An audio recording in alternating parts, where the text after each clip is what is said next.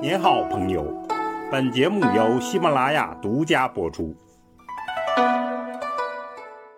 听段子学书法，我们继续说碑帖段子。今天开始，我们要讲元明时期的碑帖。先讲元代赵孟俯的胆巴碑。什么是帝师境界？所谓帝师，就是皇帝的老师。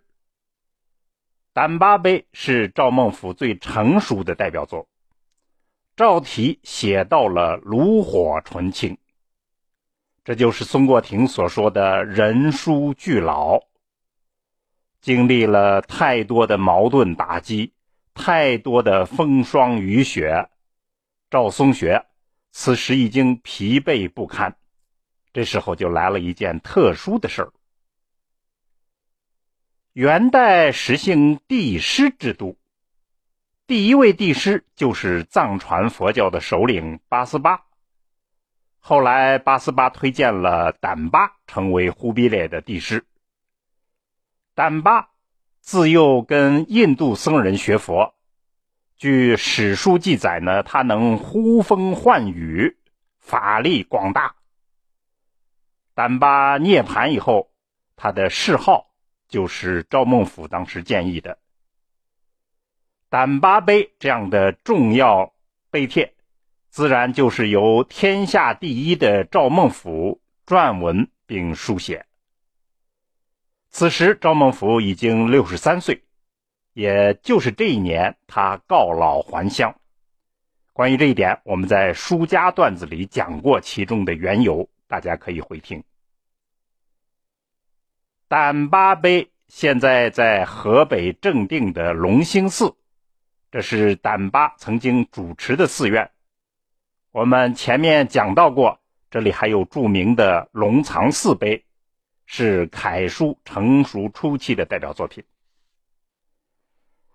下来我们就读一下胆巴碑的碑文，前面有一些情况介绍，我们就不翻译了。下来是。臣孟府御意赐事。臣赵孟俯，我参加了预备商议赏给胆巴谥号的事情。大觉以言乎师之体。大觉这两个字是讲诗的法体。普慈。以言乎事之用。朴词这两个字是讲大师的作用。广照以言慧光之所照临。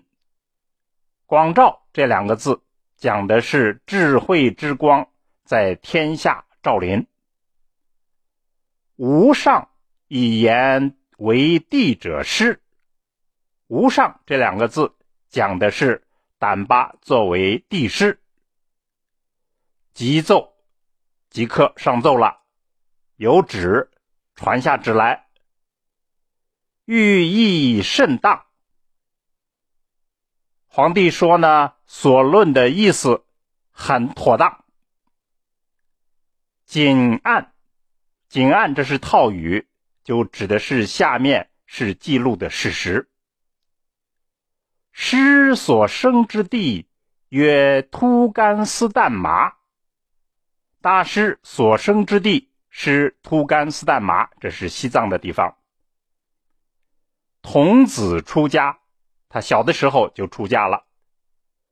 是圣师绰里哲哇为弟子，他侍奉绰里哲哇作为他的弟子，受名胆巴。给他起名叫胆巴，繁言胆巴，华言微妙，就是说印度语称的胆巴，就是中国话所谓的微妙。我们就翻译这样几句。那么接下来就介绍了胆巴由西天竺国，也就是印度，他在那里遍访高僧，受经律论。很像是我们内地的玄奘法师，后来呢，他就到五台山建了道场。再后来，他在龙兴寺做主持，要复兴龙兴寺。后来也是在这里涅槃。最后是一段宋词，我们这儿就不读了。要说的重要背景就是赵孟俯，他作为宋皇室的后裔，却当了元朝的大臣，这种二臣身份是他一辈子最大的痛苦，这也成了他书法成就的最大动力。他之所以能够成为四大楷书家之一，原因就在此中。他当时带头发起了复古运动，企图用传统汉文化对蒙古人的元政府施加某种影响。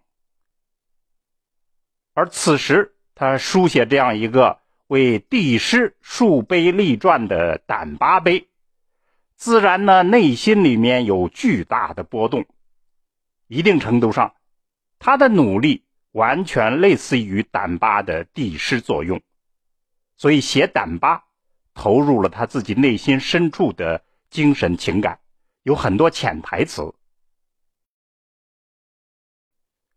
本帖可以说在书法上是不由得进入了一种帝师境界，其主要表现在：首先，诏书出于二王。但却大大超出了二王，尤其是本帖，他被称赞为“老晋可喜”，还有“古晋绝伦”等等，显示出帝师的风范。其次呢，本帖开篇是纯正的大楷，所谓“笔笔提起，字字挺拔”，被称赞为是令人见之。气增一倍，而篇末竟然出现了不少行草风格的字，足见他已经忘乎所以，沉醉其中，仿佛真的就是帝师现身了。第三呢，就三要素而言，用笔上精到沉着，神完气足，潇洒率真。节字上呢，谨言秀美，方圆并用，开张舒展。章法上，在规矩中注入了最大的自由活力。那么，除了赵孟俯一辈子积累的功力，胆巴碑等于提供了一个特殊的机缘，激发了他内心深处的力量，这才诞生了。如此特别的杰作，请大家仔细体会。好，听段子学书法，我们下次再见。